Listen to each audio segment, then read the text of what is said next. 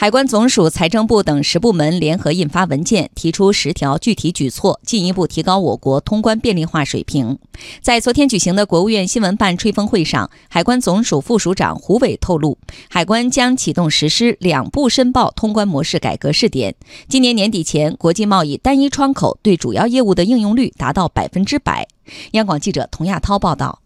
随着天气转热，进口海鲜产品热销。不过，冷链运输成本高，水产品又娇贵，通关速度就成为了关键。为了保持水产品的新鲜度，天津海关推出了预约通关、边检边放等措施，大幅度提升通关效率。这让天津一元达报关行的负责人赵文斌受益不少。车队的车就在船边上等着这个货，连打冷费都没有了，也就不不会造成有滞箱费这一说。前报的单量三四百票吧一个月，嗯，有报检的，有报关的。现在办公室三四个人就能操作这个事，就不需要再往前台呀跑了。近年来，我国在通关便利化上取得显著成效，有效地改善了口岸的营商环境。六月二十七号，海关总署等十部门联合印发文件，提出了十条具体措施，加快提升通关便利化水平。其中，在优化流程、提高通关效率方面，文件提出，今年八月三十一号前。启动实施进口概要申报、完整申报的两步申报通关模式改革试点。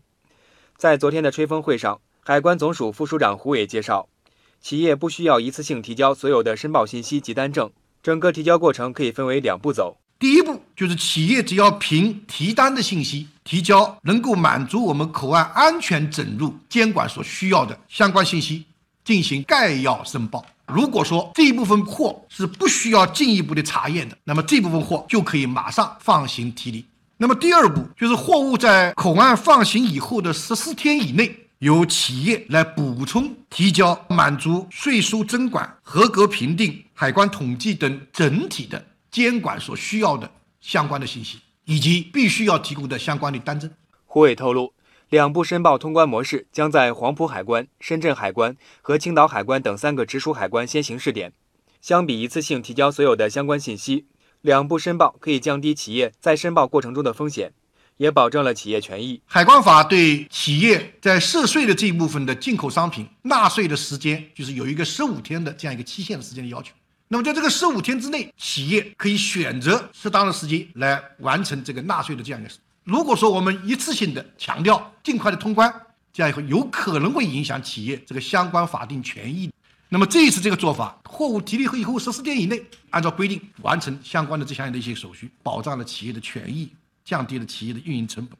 在提升口岸信息化水平方面，国家口岸管理办公室副主任党英杰介绍，海关总署会同各有关部门，将继续深化国际贸易单一窗口建设。今年年底前。主要业务的应用率达到百分之百，加快跟民航、港口、铁路这些行业机构的合作对接，来为市场主体提供全程一站式通关物流的信息服务。要加大主要业务的应用力度，在年底前保证全面的这个实现主要业务应用率达到百分之百。